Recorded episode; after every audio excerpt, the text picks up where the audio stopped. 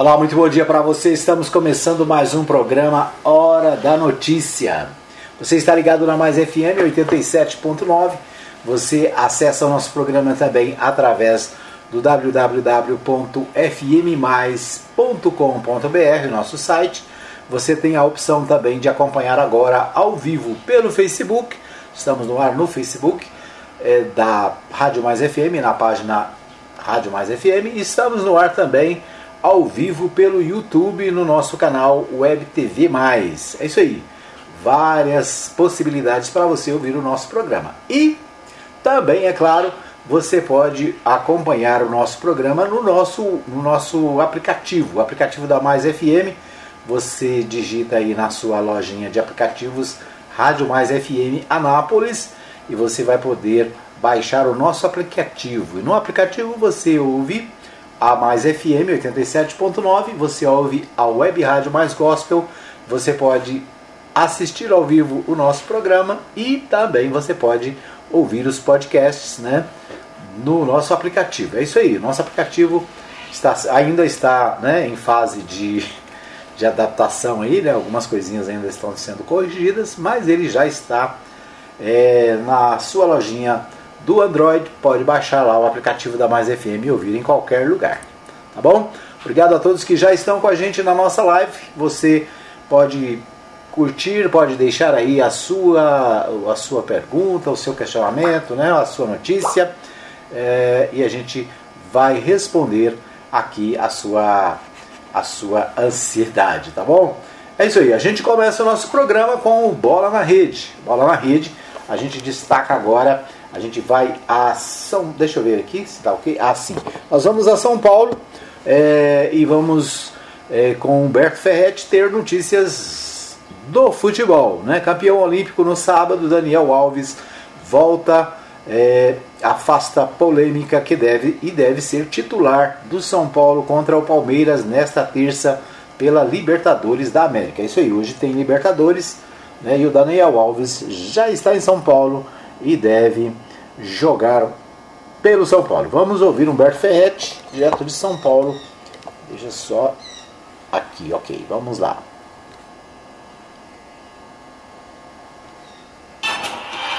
RBA News Esporte. Campeão olímpico no Japão no último sábado, lateral Daniel Alves deve ser a principal novidade do São Paulo no clássico desta terça contra o Palmeiras no Morumbi, às nove e meia da noite, no horário de Brasília, pelas quartas de final da Libertadores. Daniel Alves desembarcou nesta segunda na capital paulista, foi para o CT, conversou com a comissão técnica para dizer como estava fisicamente depois da viagem e também por conta do fuso horário e treinou entre os titulares. Antes, no aeroporto, o camisa 10 já tinha se colocado à disposição. Tem que perguntar ao Crespo. Eu tô aqui. Eu tô aqui, eu vou chegar aqui agora, vou para casa, deixar minhas coisas, dar um abraço nos meus e ir direto para concentração. Bom? Mas eu já te respondi. Eu, eu, vou estar à disposição, mas eu não escalo o time. Mas se me colocar, eu tô, eu tô preparado para jogar, para fazer tudo a mesma coisa que eu fiz até o momento, que é representar bem os meus companheiros, o, o clube que eu, que eu amo e os torcedores que gostam de mim. Daniel Alves fez falta para o São Paulo enquanto esteve com a seleção, até porque os substitutos Orejuela e Igor Vinícius não deram conta do recado. Ele recebeu muitas críticas de parte da torcida, que acha que o atleta abandonou o time em um momento difícil. A situação piorou quando no Japão Daniel Alves rebateu essa acusação e criticou o clube ao dizer em uma entrevista que o São Paulo falhou com ele. O jogador tem valores atrasados a receber e o que se ouve é que a dívida pode passar de 10 milhões de reais. Enquanto muita gente achou que o clima tenso poderia até levar a uma rescisão de contrato, na volta Daniel Alves avaliou que foi criada uma polêmica exagerada. Eu falei antes que, desde que eu me dou para o jogador, tenha sido no Bahia, no Sevilha, no Barcelona, na Juventus, no PSG, sempre foi deixado muito bem claro que a seleção brasileira para mim era uma prioridade. É, e aqui no São Paulo não ia ser diferente. É o clube que eu amo, é o clube que eu respeito, é o clube que eu me entrego todos os dias para poder dar o resultado, que é o único que está no meu alcance. Logo falar, assim, um monte de gente pode falar, um monte de gente pode, pode opinar, mas eles conhecem um pouco da causa, então por isso não, não me alargo nesse, nesse aspecto não. O São Paulo sabe da minha, do meu respeito. Polêmicas sempre são as pessoas que fazem porque elas não entendem. É, o, o, contexto do, da, da, das situações, elas sempre pegam o que, o que lhes é interessante e, e gera polêmica, mas não tem nenhuma polêmica. O São Paulo deve encarar o Palmeiras nesta terça-feira com Thiago Volpe, Arboleda, Miranda e Léo, Daniel Alves, Luan Lisieiro, Benítez e Wellington, Rigoni e Pablo. De São Paulo, Humberto Ferretti. Muito bem, nós ouvimos aí Humberto Ferretti, direto de São Paulo, trazendo para a gente informações sobre o Daniel Alves, né? O Daniel Alves que é campeão olímpico, né? Chegou em São Paulo com a medalha na sacola, né? É, enfrentando polêmica, mas é claro, né? Vai jogar hoje pelo São Paulo. Hoje tem São Paulo e Palmeiras às 21h30, né? Pela Libertadores da América. Amanhã também pela Libertadores da América, Olímpia recebe o Flamengo às 19h15 lá no Manuel Ferreira. o River Plate vai receber o Atlético Mineiro também amanhã. O Fluminense joga no dia 12, na quinta-feira, dia 12, contra o Barcelona.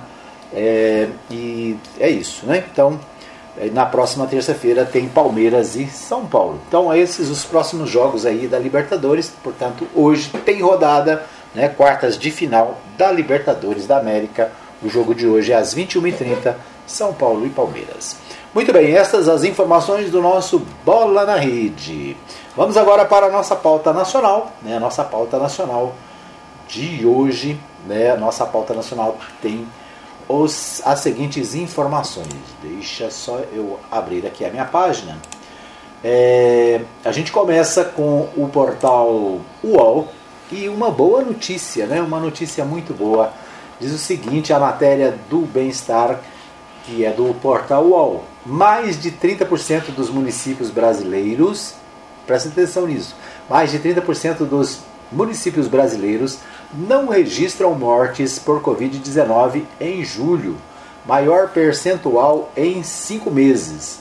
Foram 1.750 cidades sem notificação de mortes no último mês um aumento de 35% em relação às 1.293 de junho. De junho né?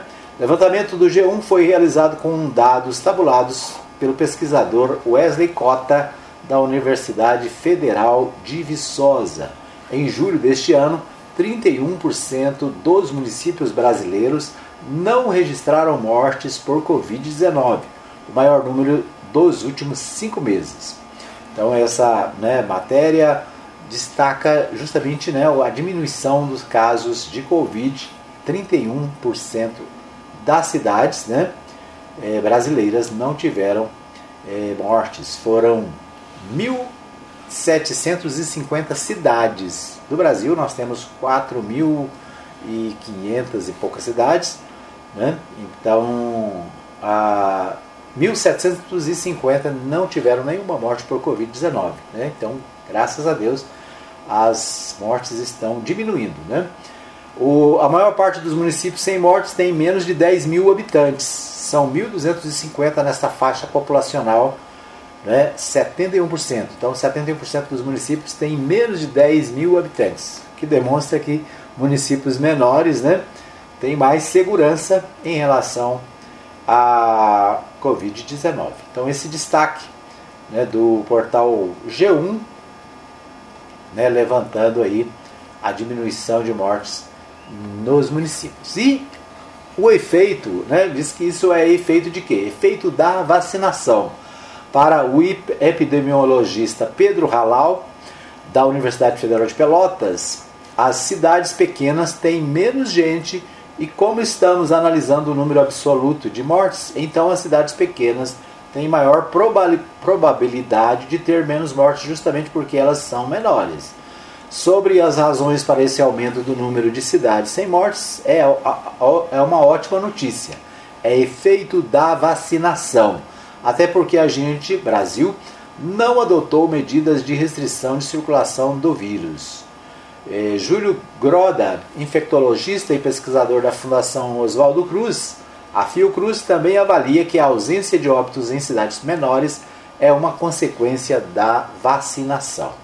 Né? Então, a, a, a, a, vacinação, né? e principalmente nos pequenos municípios, onde né, às vezes, um número pequeno de vacinas resolve a vida do povo. Né?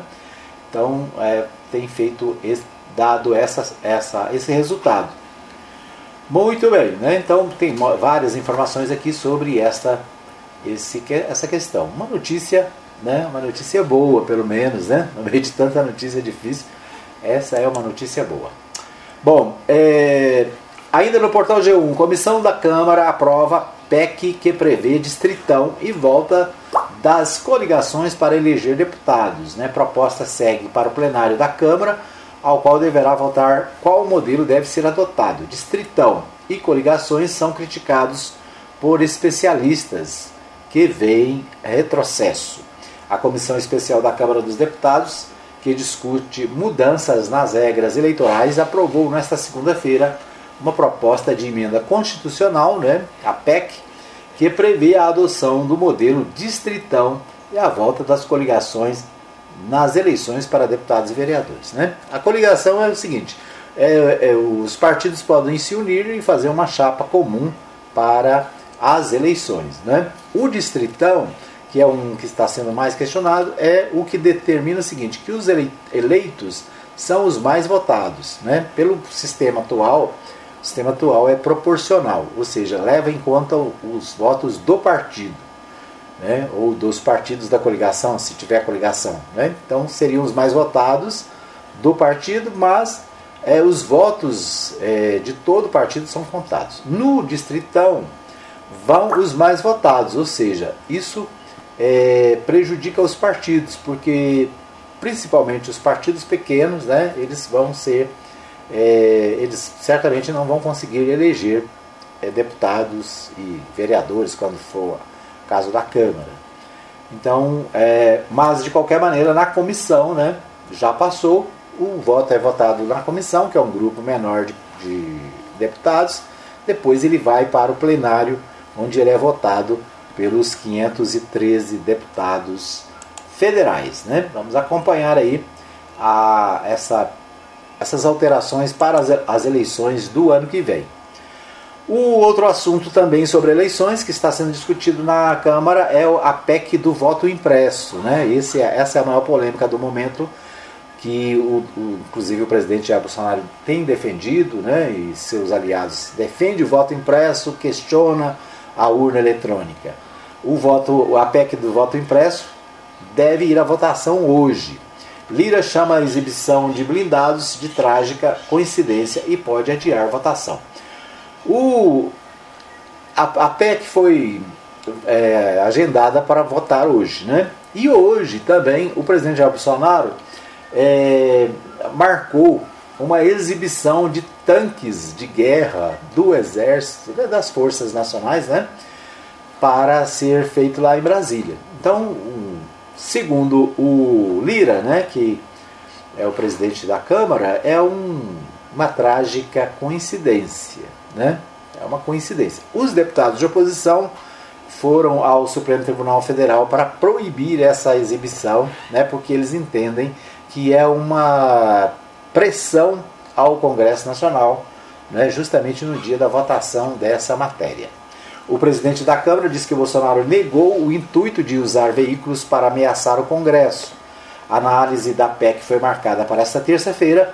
Parlamentares parlamentares pedem que os STF barre a exibição. Né? Outra manchete, outra matéria diz que o STF não é, aceitou esse pedido, entendendo que não é competência dele, né, do Supremo Tribunal Federal, mas do Superior Tribunal de Justiça, que é outro tribunal. Né? Então, o STF já negou também esse pedido. Muito bem, o presidente da Câmara chamou essa situação de trágica coincidência o anúncio da exibição de veículos militares blindados na esplanada dos ministérios nesta terça-feira, dia 10. Né? Então é isso. Essa, o, o clima é em Brasília está tenso, né? O, de um lado, o presidente insistindo nessa questão da urna eletrônica, fazendo críticas ao Supremo Tribunal Federal, né? do outro lado, o, o, o Congresso né? colocando uma pauta essa matéria. Bom, é, outra matéria do G1 diz o seguinte: urna eletrônica já deu 115 milhões de votos ao clã Bolsonaro e garantiu 76 anos de salários. Levantamento feito pelo repórter Gabriel Barreira indica que Bolsonaro e os familiares foram eleitos 19 vezes. É, a gratidão é uma palavra que não existe no dicionário de Bolsonaro, diz a matéria, né? Se ele tivesse esse sentimento, jamais atacaria a urna eletrônica que garante o sustento dele e de sua família desde a década de 90. Né? Levantamento feito pelo repórter Gabriel Barreira indica que, o, que Bolsonaro e seus familiares foram eleitos 19 vezes, o que garantiu 76 anos de mandatos para o clã, né, para a família. Quase um século de salários garantidos. Salários dos parlamentares eleitos pela franquia política com a marca Bolsonaro, além dos ganhos de assessores nomeados obrigados a fazer rachadinha, segundo o Ministério Público do Rio de Janeiro. O... Segue o relato do, de Gabriel, né, o jornalista, da primeira, ele, primeira eleição eletrônica em 1996 a 2020, sempre houve um Bolsonaro candidato. Jair, Flávio, Carlos, Eduardo e até as suas ex-mulheres, Rogéria, é, fizeram, entre elas, né, a Rogéria, fizeram a vida política. O total de votos despejados neles ao longo de 25 anos foi de 115 milhões 228.634 votos, incluindo os dois turnos de 2018, como mostra relatório né, colocado aqui pelo portal G1.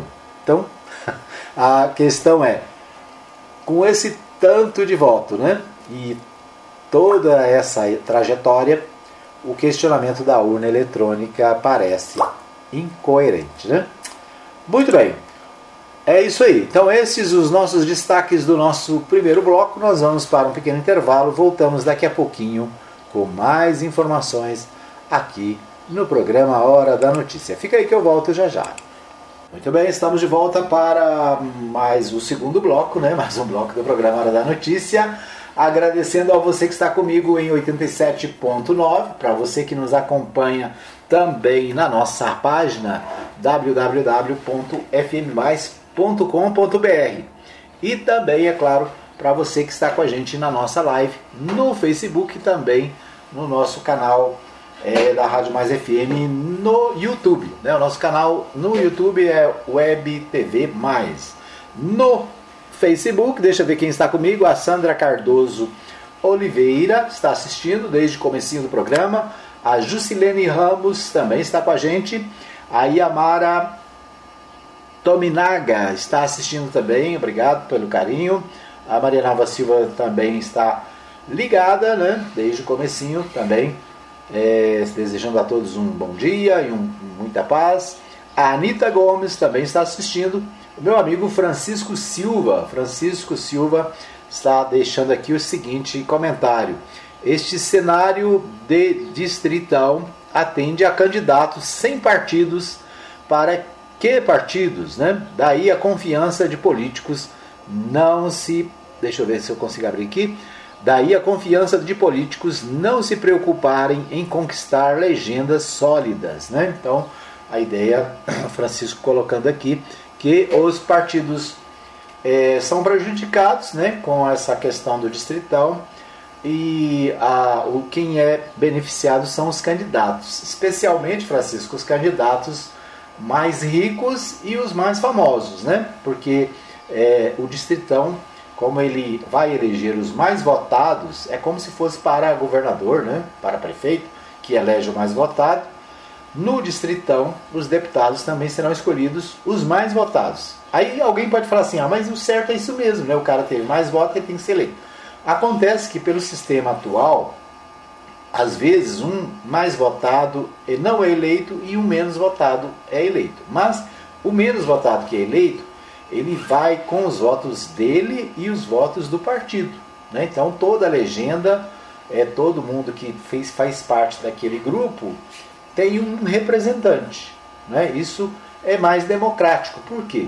Porque se um partido qualquer aí escolhe vários figurões, né? vamos pegar um, um, partido aí que fala assim, ah, o, o partido, partido A, aí vai ter lá o Luciano Huck, o Faustão, né, quem mais? O Daniel Alves, né, o, o Romário, o quem mais? Pega uma pessoa famosa, né, a Xuxa, coloca nesse partido. Ele vai eleger as pessoas por causa da fama dessas pessoas, né? E não, muitas vezes não, a pessoa nem é política, nem entende nada de política, vai para lá, para a Câmara dos Deputados ou para a Assembleia Legislativa, né? E não necessariamente representa a população, embora tenha tido muitos votos, né? Isso dificulta também o quê? Que novas lideranças apareçam, que novos é, políticos sejam revelados. Né? Então você que está aí, talvez pensar, pense assim, olha, eu quero ser vereador na próxima eleição. Né?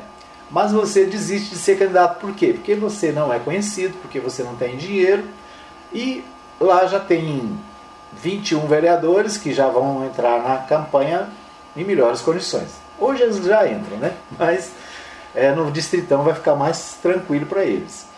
Então é isso, né? Aí sai um empresário famoso da cidade, vai lá, coloca seu nome e vai ser eleito porque ele tem né, estrutura financeira para bancar uma campanha. Então é isso. O distritão, na minha opinião, é, uma, é um retrocesso na política brasileira. Bom, é, o Francisco continua aqui. Esse papel do Lira tem por objetivo é se manter no muro. Esse é o político profissional. Bom dia, professor Edmar. Sou o Souza, bairro Paraíso. Né? Então, o Francisco Silva, que eu conheci na década de 80 como nome, com o nome de Souza, né? Então, Francisco Souza da Silva, Silva Souza, não sei. É isso aí, um abraço Francisco, obrigado, né? Um abraço pro pessoal do bairro Paraíso, né? Ligados aí. Um abraço pro pastor Saulo, né? Já que falamos no Paraíso, pastor Saulo no Vivian Park e também o vereador, ex-vereador Alfredo Landim, também ali na região. Tá bom? Obrigado a todos que acompanham. É isso aí, faz que nem o Francisco, põe a sua opinião aí, põe o seu recadinho, né, para é, dinamizar aqui o nosso programa, tá bom? Muito bom. Nós vamos a Goiânia com o Libório Santos. O Libório traz as principais informações é, do nosso do nosso estado de Goiás. O Libório traz aqui todos os dias os, as notícias de Goiás.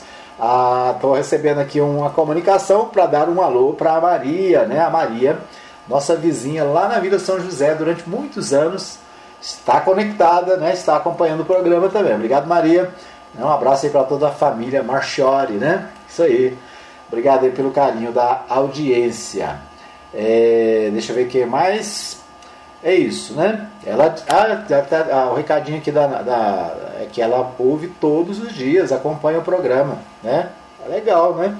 É isso aí, gente. Manda para mim um recadinho aí. Né? O nosso WhatsApp é 99529 4013. Né? Tem muita gente que ouve e eu não fico sabendo, né? E é muito legal saber que você está ligado. Manda para mim aí, né, a sua participação, tá bom? Vamos a Goiânia com o Libório? Deixa eu achar o Libório Santos aqui, o noticiário do Libório, trazendo os destaques. Prefeitura é obrigada a adquirir medicamento de alto custo para paciente. Morre aos 102 anos de idade o ex-governador Ari Valadão. Desfile das Forças Armadas em Brasília provoca alerta. Esses são os destaques do Libório Santos. Vamos lá?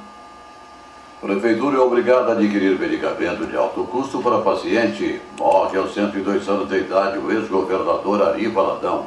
Desfile das Forças Armadas em Brasília provoca alerta. Eu sou Libório Santos, hoje é dia 10 de agosto, terça-feira, e esses são os nossos destaques. A temperatura em Goiás deve começar a cair a partir dessa quarta-feira, segundo o Serviço de Meteorologia, uma vez que se aproxima uma frente fria vinda do sul do país. A região mais atingida será o sudoeste. Para a semana que vem, pode haver chuvas esparsas e rápidas bem localizadas. Morreu aos 102 anos de idade o ex-governador Ari Valadão, que nasceu em 1918. Ele foi prefeito de Nicus de 1947 a 54, cidade onde nasceu. Foi deputado estadual, deputado federal, governador do estado. foi o criador de um dos maiores projetos de irrigação da América Latina, o projeto Rio Formoso, que foi abandonado pelos governantes que o sucederam. O governador Ronaldo Caiado decretou luta oficial no estado de três dias. Prefeituras continuam reclamando de decisões judiciais que obrigam os municípios a custearem medicamentos considerados de alto custo. A Prefeitura de Goiânia, por decisão judicial, está sendo obrigada a fornecer medicamento a uma adolescente de 14 anos de idade portadora de leucemia. O preço do medicamento varia de 750 a 1.300 reais. A Prefeitura anunciou que vai recorrer da decisão, lembrando que o direito à saúde é garantido pela Constituição Federal. No giro pelo mundo do crime, olha, em Jaraguá, um homem de 63 anos foi preso após cortar a orelha do patrão de 43 anos por ele se negar a adiantar a importância de 20 reais. O investigado trabalhava como caseiro há mais de 12 anos e, segundo a polícia, a vítima corre o risco de perder a audição. Em São Francisco de Goiás, um homem foi preso por assaltar um entregador de pizza. Ele fez um pedido por aplicativo e, na hora da entrega, assaltou o entregador, ficando com a pizza e com todo o dinheiro. O entregador foi ameaçado com uma faca. Caso de polícia também em Bela Vista de Goiás. Uma mulher foi presa suspeita de mandar matar o marido. O filho também foi detido. Segundo as investigações, o filho teria encomendado a morte do pai por 6 mil reais. E a família, como vai? O governo estadual lançou o programa Mães de Goiás, que transfere 250 reais para famílias em situação de vulnerabilidade social. O repasse do benefício será feito a partir de setembro próximo. Ele será destinado a mulheres com filhos de 0 a 6 anos de idade. Será atendido cerca de 100 mil mães. Esse número retrata bem o grande número de pessoas com necessidade de sobrevivência. Pelas bandas de Brasília, nesta terça-feira, acontece pelas ruas da capital federal, passando em frente ao Palácio do Planalto, um desfile de carros blindados das Forças Armadas. O motivo, segundo dizem, é promover um convite ao presidente Jair Bolsonaro para que acompanhe o tradicional exercício da Marinha que ocorre no município de Formosa. Como as relações entre os poderes estão estremecidas, muitas pessoas levantam suspeitas sobre o ato. Estão chegando a Goiás mais 155 mil doses de vacina contra a Covid-19. Em Goiânia já começam a ser vacinadas pessoas com 28 anos de idade. O ex-governador Iris Rezende continua internado após submeter a uma cirurgia neurológica devido a um AVC. Ele apresenta sinais de melhora, mas seu estado de saúde ainda é considerado crítico, de acordo com o boletim médico de ontem. O governador Ronaldo Caiado, que também é médico, fez visita ao hospital ontem e diz que Iris ainda continua entubado, mas voltou à respiração espontânea. Eram essas as informações de hoje de Goiânia, informou Libório Santos. Muito bem, ouvimos aí então as informações com o Libório Santos, direto de Goiânia, ele trazendo né, os principais destaques do dia aqui para o nosso é, Hora da Notícia. É, ainda vamos ver as, aqui as, ainda no noticiário de Goiás, né, vamos começar pelo Diário da Manhã. O Diário da Manhã destaca justamente né, o nosso destaque aqui. Na verdade, Diário da Manhã tem muita coisa, né, mas a gente acaba escolhendo é, aquilo que a gente acha mais importante, que é justamente a morte do ex-governador Ari Valadão. A legenda da coragem é o título da matéria do jornal Diário da Manhã. Né? Ex-governador de Goiás, morreu ontem aos 102 anos em Goiânia. Advogado e político, ele foi prefeito de Anicuns, deputado estadual federal por Goiás e pelo Tocantins, né? ainda quando é, né, depois da divisão né, de Goiás e Tocantins, ele foi também deputado pelo estado do Tocantins sempre foi filiado à UDN e ao PDS. Né? O PDS é o partido que hoje seria o DEM, né? Democratas. Então o PDS que depois virou é, o que? Virou PSE, PFL, né? Depois e a, a, na verdade o grupo é o mesmo, né? Mas o, o Ari Valadão foi governador né, de Goiás e morreu aos 102 anos, né? Pensa, uma, uma vida longa, né? O ex-governador de Goiás, portanto, morreu em casa na manhã desta segunda-feira, dia 9, aos 102 anos. O sepultamento e o velório do ex-governador Ari Ribeiro Valadão foi realizado à tarde no cemitério Jardim das Palmeiras, em Goiânia. É, então, aqui várias informações sobre né, o ex-governador. É, sobre a família dele, filho de Benedito Teodoro Valadão e Emília Parodi, Parodi Valadão, nasceu no dia 14 de novembro de 1921, em Anicuns, estado de Goiás. Ex-governador é casado com Maria Bahia Peixoto Valadão, com quem teve cinco filhos. Um dos filhos do ex-governador, Maurício Valadão, morreu em 2019, vítima de um acidente na BR-070. Ali também foi prefeito de Anicuns de 1947, pensa aí, 1947 a 1951. Né? Não tinha nem nascido, né? O ex-governador também foi membro do Diretório Municipal da UDN de Anicuns de, em 1947, sendo presidente em 1953. Ele também foi diplomado em curso da Escola Superior de Guerra, colaborou é, Ivânia Cavalcante. Não, aqui é quem ajudou a escrever. Né? Durante a sua estadia na Assembleia Legislativa, com, acompanhou a deposição do governador Mauro Borges nos primeiros meses do regime militar de 1964 e após a imposição do bipartidarismo mudou para Arena. Né? Então, a Arena foi o partido do governo militar. Né? Naquele tempo havia apenas dois partidos, Arena e MDB, a partir de 64, né? Então ou alguém era do governo ou era oposição, né? Não tinha jeito de ser diferente. Hoje nós temos mais de 30 partidos, né? Tem gente que reclama, acha que é muito. Eu acho que, né? Importante é que cada um possa ter seu espaço, né? Então é isso. Governador, ex-governador Ari Ribeiro Valadão morreu aos 102 anos, né? Uma vida longa dedicada à política, à advocacia, né, especialmente a Goiás. Bom, o Jornal Popular também traz uma boa notícia, né? Combinando aí com o Portal G1 que trouxe a boa notícia, diz o seguinte: taxa de mortes é de 0,1 entre vacinados contra a Covid-19 em Goiás. A eficácia dos imunizantes também foi comprovada para evitar casos graves da Covid-19. Somente 0,3%, é, uma, das, uma das cerca de um milhão de pessoas que receberam as duas doses, precisaram ser hospitalizadas após diagnóstico da infecção. Casos leves foram identificados, 4,5%. Então, é, o que, que nós temos? Nós temos o seguinte: a comprovação né, clara de que a vacina funciona. Aí, as, um caso ou outro, né, pode acontecer de pessoas que são vacinadas estarem é, internadas, estarem doentes, ficarem doentes. É o caso, por exemplo, da Glória Menezes e do Tarcísio Meira, né, é, é, 14 da Rede Globo, que foram vacinados e estão com Covid. Ele, inclusive, está internado da UTI.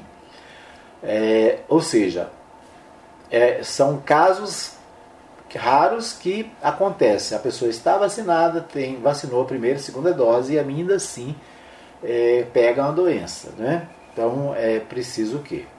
Primeiro é preciso vacinar. Né? É a, primeira, a primeira coisa que a gente aprende aqui, né, que a gente pode tirar é a vacina é fundamental. Tem que vacinar. Né? Então tem muita gente cabeçuda aí dizendo que não vai vacinar, que não sei o quê.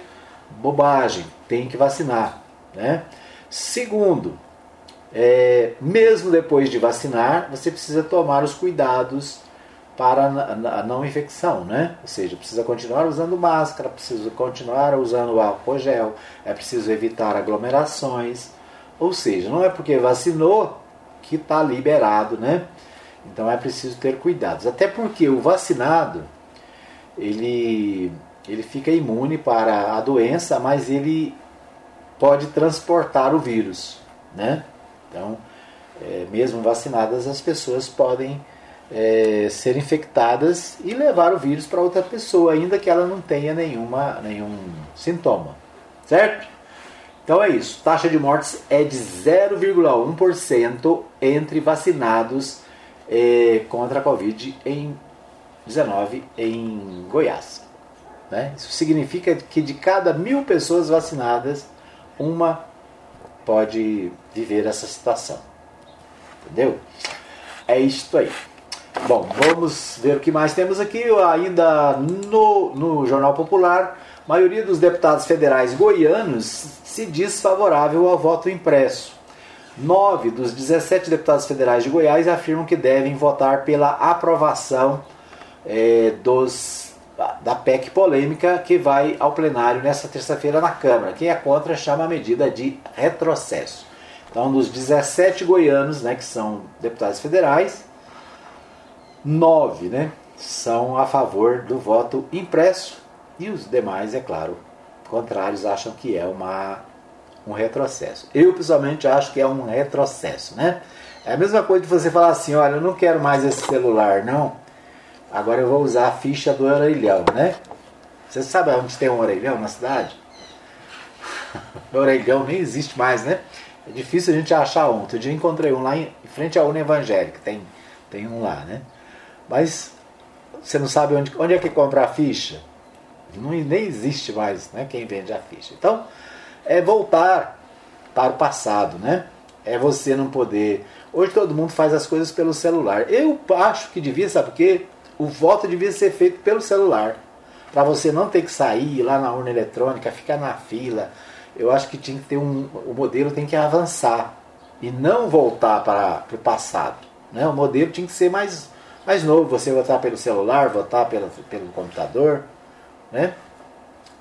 esse negócio de sair de casa, ir lá na urna eletrônica, ficar na fila, levar título. Para que isso? Né? Então o que nós precisamos é avançar, né? ficar mais modernos. Né? Antigamente você só ouvia o rádio no radinho, não é? Hoje você ouve o rádio no Facebook, no YouTube, você tem o podcast, você tem o site, né? Então, uma pequena rádio como a nossa chega no mundo inteiro. Por quê? Por causa da tecnologia, por causa dos avanços. Né? Assim também é nas eleições. Tem gente que, ah, eu queria o voto impresso. Para quê, gente? Bobagem. Eu lembro do tempo. Né? Quem tem a minha idade, né? ou um pouquinho mais ou menos, sabe como é que tinha rolo quando o voto era impresso, né? E a gente ia lá para apurar os votos e ficava contando voto, né? E o cara que fazia o mapa lá dos votos eh, roubava, né? Tirava voto de um, jogava para o outro. Então é isso. A pessoa anulava o voto porque o voto estava rabiscado, estava né, rasurado. Hoje não tem mais isso, né? Hoje a pessoa vai lá, votou, está votado. Outra coisa, cada urna é separada uma da outra, não tem ligação. Então, é, se tiver problema numa, não significa que tem em todas, né? Então é muito. É, e ainda tem nove deputados federal de Goiás que acham que voto impresso é melhor. É, vai. Né? Vai fazer o quê, né? Bom, é isso aí. Então esses os destaques do nosso segundo bloco. Nós vamos para mais um pequeno intervalo. Daqui a pouquinho eu volto para o terceiro e último bloco. Vamos falar sobre a nossa cidade, né? Vamos destacar aqui no, no próximo bloco a cidade de Anápolis. Eu vou ali e volto já já. Muito bem, estamos de volta para o terceiro e último bloco do nosso programa. Deixa eu só mudar aqui na carinha. Aí. Estamos de volta para o terceiro e último bloco do programa, Hora da Notícia, aqui pela Mais FM. Você ouve em 87.9. Você acompanha também no nosso site www www.fmmais.com.br. Você tem a opção do Rádiosnet, né? você tem a Mais FM e também a Web Rádio Mais Gospel. Você tem a nossa live no Facebook, também no YouTube hoje, né? E você tem o nosso podcast que você pode ouvir a qualquer hora, em qualquer lugar, né? É isso aí, muitas opções. Quero abraçar aqui mais uma vez é, o pessoal que está conosco aqui pelo Facebook, a Sandra Cardoso Oliveira, a Juscelene Ramos, a Yamara Tominaca, a Maria Nova Silva, a Anitta Gomes e o Francisco Silva são alguns dos que eu posso ver aqui. Né? A Maria também, lá na Vila São José. Um abraço para todos que nos ouvem em todos os lugares. Um abraço para o Juarez, meu irmão Juarez Lima Cabral, lá em, eh, nos Estados Unidos, né? que também acompanha o nosso programa através do podcast. Obrigado, Juarez né, e distribui lá no WhatsApp do pessoal dos brasileiros lá nos Estados Unidos. É isso aí, a gente tem muitos ouvintes nos Estados Unidos no nosso podcast, né? Depois eu vou olhar aqui onde é que nós estamos tendo ouvintes do podcast para você ficar bem sabendo, né? Onde é que a gente chega.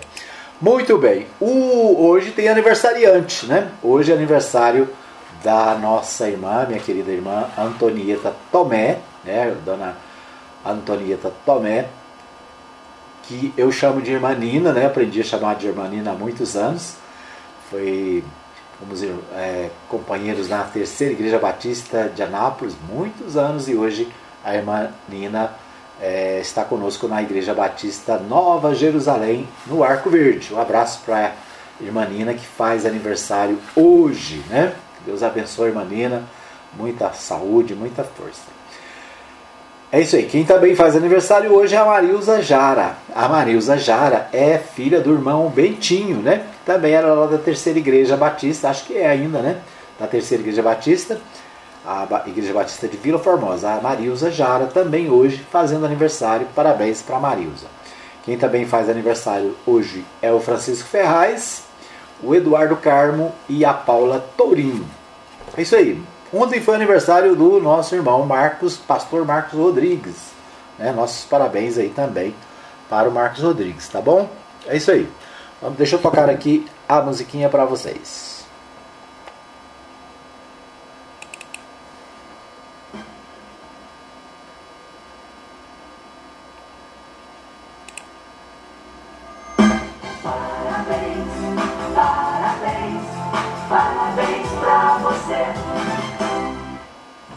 Bem, parabéns então aos aniversariantes, né? Que Deus dê muita paz, muita alegria, muita saúde, muita vitória, né?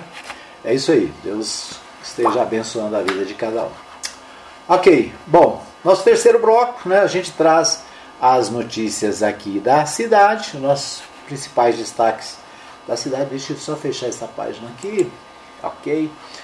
E vamos com as informações da cidade. No terceiro bloco, né, nós estamos também criamos o nosso é, nosso opinião política. Opinião, numa opinião política, a gente tem a participação de convidados que falam sobre a questão política na cidade, em Goiás e no Brasil, né? E nós vamos ouvir aqui o meu amigo é, ex-presidente da Câmara e ex-vereador Círio Miguel, que traz aqui o seu comentário político na, na manhã desta terça-feira aqui no programa Hora da Notícia. Deixa eu só achar aqui. Ok, então. Vamos ouvi-lo. Edmar Silva e amigos. Edmar, nós estamos acompanhando aí essas bravatas, né? Que o presidente Jair Bolsonaro solta todos os dias lá no cercadinho, na sua saída do, do Palácio Alvorada, quando ele sai para seus passeios, porque ele não tem uma agenda de trabalho, né? As pessoas, os veículos sérios, eles têm feito esse acompanhamento e durante a agenda oficial do prefeito, do presidente da República, nota-se que ele tem trabalhado poucas horas por dia. Ele é mais afeito a passeios de motocicleta, a entrevistas aos seus apoiadores. E ele sempre faz a sua discussão né, dos seus temas favoritos. A bola da vez agora, diante da grande repercussão dos fatos descobertos pela CPI da pandemia, é exatamente o ataque às urnas eletrônicas, tentando reavivar o voto impresso. Né? Então, nós tivemos algumas ações durante essa semana que são, na verdade, reações dos poderes constituídos e da sociedade organizada. Nós temos um manifesto assinado por todos os presidentes do Tribunal Superior Eleitoral desde 1998, defendendo a urna eletrônica, o voto eletrônico e garantindo a sua lisura e reconhecendo que o retrocesso ao voto impresso seria um prejuízo muito grande. E os analistas políticos, todos eles, por sua vez, entendem que essa é exatamente uma desculpa para que o Bolsonaro possa ao ter, ter ao perder as eleições. Né? As pesquisas indicam que cada vez mais ele encontra-se enfraquecido politicamente e traz agora essa discussão aí, essa justificativa aos seus adeptos. Mas nós tivemos dois fatos muito emblemáticos, né? É, passando despercebido talvez por parte da grande parte das pessoas, que são as manifestações dentro do Supremo Tribunal Federal naquele chamado é, inquérito das fake news, que apura a utilização de redes sociais de forma fraudulenta, de forma criminosa, para atacar a democracia e atacar as instituições. Esse inquérito está sob a responsabilidade do ministro Alexandre de Moraes e cabe a ele agora a indicação da participação do presidente Jair Bolsonaro nesse inquérito ou não. Isso implica no cometimento de crimes contra a democracia. E isso é muito sério, é muito grave. E uma outra frente de batalha é dentro do Tribunal Superior Eleitoral, onde também foi aberto um inquérito para investigar exatamente o presidente Jair Bolsonaro sobre as suas manifestações com relação aos ataques à democracia, aos ataques à urna eletrônica, aos ataques a, a todas as instituições. Então, são dois inquéritos, duas investigações que podem é, ser direcionadas e que estão sendo direcionadas à pessoa do presidente Jair Bolsonaro e que, de, de certa forma, podem incriminá-lo de alguma forma, fazendo com que ele, inclusive, seja impedido de disputar as próximas eleições. Talvez aí, já temendo a derrota nas eleições, ele já está mais uma vez antecipando-se aos fatos. Ele tem dito nos últimos dias que talvez nem disputará a eleição.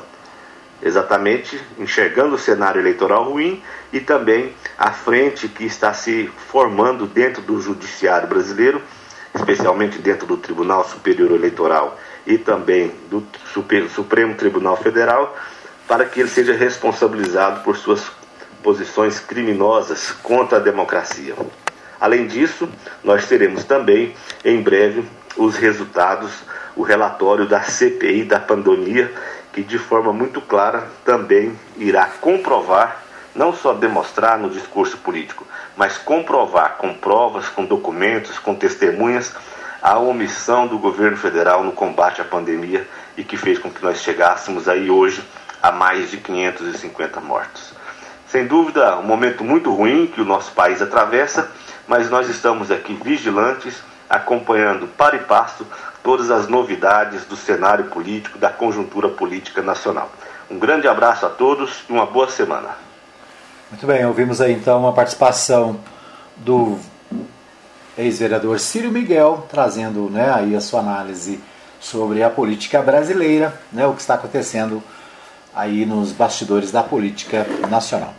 É, muito bem, nós vamos aos principais destaques aqui das nossas, dos nossos jornais locais, dos nossos sites de notícia. Né? O portal Anápolis traz a seguinte informação: cartódromo, cartódromo é reinaugurado com etapa de Goiânia, é, do Goiano de kart. Né? Então, o cartódromo aqui da cidade, né? ali é, próximo ao trevo do Daia. Né? Após 10 anos, Anápolis volta a sediar a competição estadual etapa do brasileiro já é estudada pela Confederação Brasileira de Automobilismo. Né? Então, como eu disse, o cartódromo que fica aqui nas proximidades do viaduto né, do, do Daia é, foi reinaugurado, né, reformado, reinaugurado.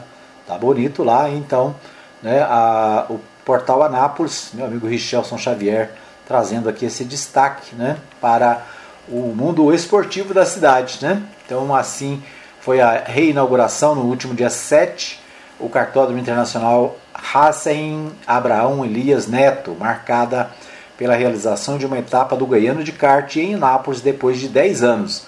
Nos últimos meses foram mais de 25 serviços de reforma e revitalização do espaço, parceria entre a Prefeitura de Anápolis e a Associação de Esportes e Motores de Anápolis.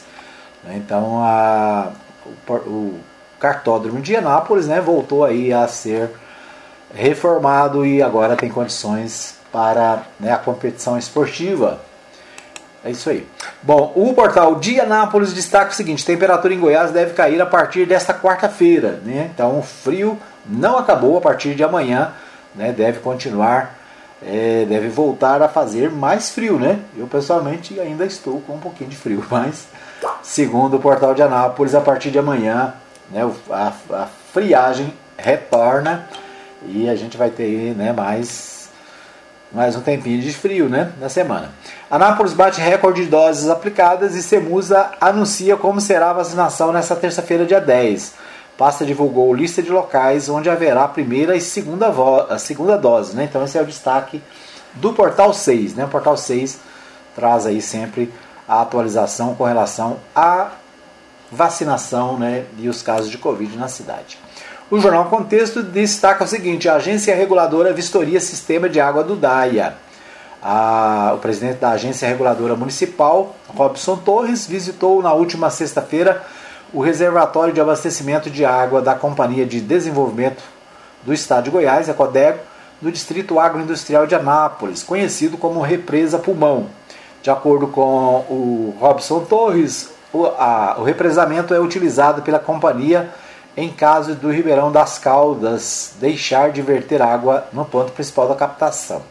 O presidente é, observa que o sistema fornece água tratada para empresas instaladas no DAIA, mas também para cerca de 20% da população, notadamente residente na região sul da cidade. Durante a vistoria, o gerente da Codego, Marlon Caiado, juntamente com a equipe técnica da companhia, afirmou que a represa está com todo o seu nível disponível. No ano passado, inclusive, lembrou que o represamento teve uma ampliação na casa de 230 na sua capacidade. Então aí, né, o portal Contexto, o jornal Contexto trazendo, né, informação sobre a o sistema de água do Daia que serve boa parte da cidade, né? Então, a, é fundamental, é importante esse acompanhamento, né? Principalmente agora que nós estamos no mês de agosto, daqui a pouco vem setembro, outubro, novembro, é quando falta água, né? quando falta água na cidade. Então todas as precauções devem ser tomadas. O portal Contexto também destaca: Iris Rezende já, já controla a respiração mesmo com uso de aparelhos. A situação do ex-governador de Goiás, Iris Rezende, segue melhorando após cirurgia para conter AVC na sexta-feira, dia 6. Após visita nesta segunda-feira, o governador Ronaldo Caiado deu informações sobre a situação do político ao popular. O ex-prefeito de Goiânia, de 87 anos, já consegue controlar sua respiração mesmo com o uso de aparelhos. Então é isso, né? Notícias também do ex-governador Iris Rezende, ele que sofreu um AVC é, e está em tratamento em Goiânia. Muito bem, esses os destaques do nosso programa de hoje. Obrigado pelo carinho da audiência, obrigado pela companhia, né? Para você que nos acompanhou é, através das nossas lives. Também obrigado pelo carinho.